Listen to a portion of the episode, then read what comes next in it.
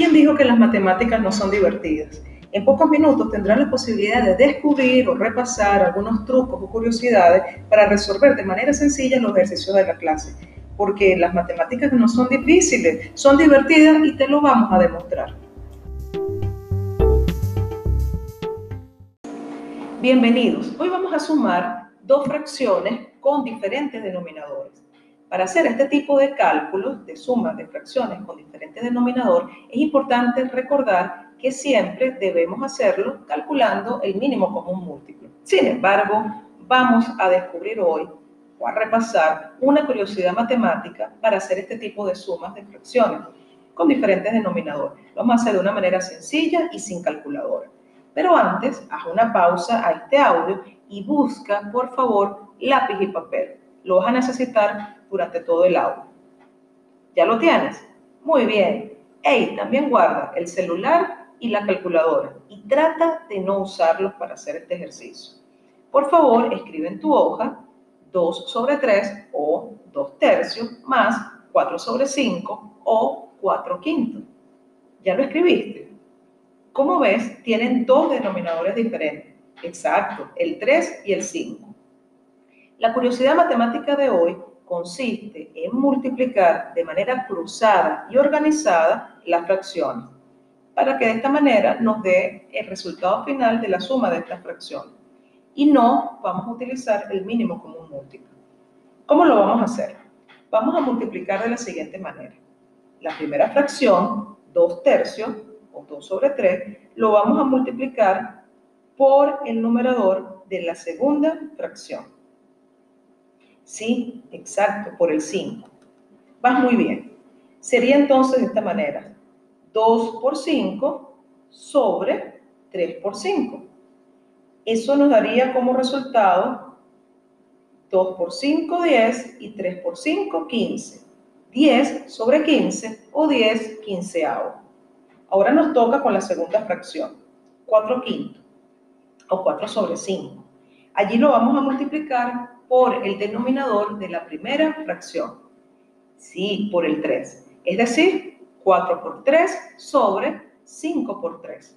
Eso nos da como resultado 12 sobre 15, o lo que es lo mismo, 12 quinceavos. Tenemos una nueva fracción. Tú deberías tener escrito en este momento 10 sobre 15 más 12 sobre 15, o 10 quinceavos más 12 quinceavos. Como notaste, tienen el mismo denominador ahora, ¿sí? El 15. Eso lo vamos a mantener y solamente vamos a sumar los numeradores. En este caso, el 10 y el 12. 10 más 12, 22. Y el resultado final de nuestra suma de fracciones es 22 sobre 15 o 22 quinceavos. Sencillo. Las matemáticas son así, divertidas, prácticas y útiles y además exactas. Ahora hagamos otra suma de fracciones con denominadores diferentes. Por favor, escribe en tu hoja un medio más 3 quintos o 1 sobre 2 más 3 sobre 5. Pero te invito a hacer lo siguiente.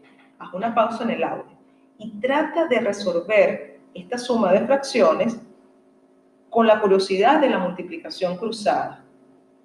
Y luego coloca nuevamente el audio y escucha el procedimiento y compáralo con mi resultado. ¿Qué te parece? ¿Lo lograste? Veamos cómo te fue con este segundo ejercicio. De seguro tomaste el 1 medio y lo multiplicaste por el número 5, que es el denominador de la segunda fracción. Ahí vas, muy bien. Y el resultado fue que multiplicaste 1 por 5 y 2 por 5. Es decir, que te quedó una nueva fracción 5 sobre 10 o 5 décimos. Luego, hiciste lo mismo con la segunda fracción, con 3 quintos. La tomaste y multiplicaste por el número 2, que es el denominador de la primera fracción. Y eso te dio lo siguiente, 3 por 2 y 5 por 2.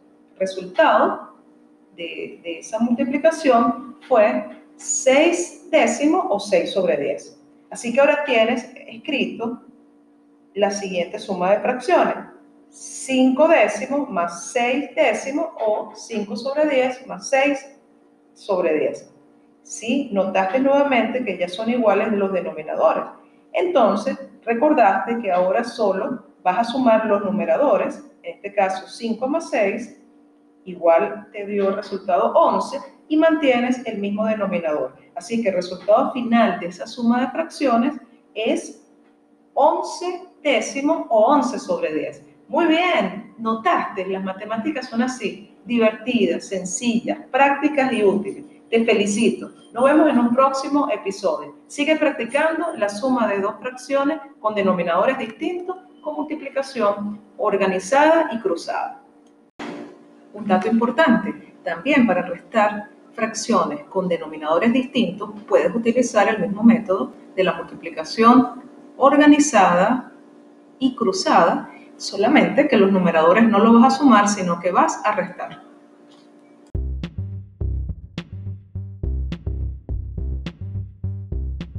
¿Te pareció interesante el episodio de hoy? Te invito a suscribirte a Más 3.0 y continuar con esta aventura.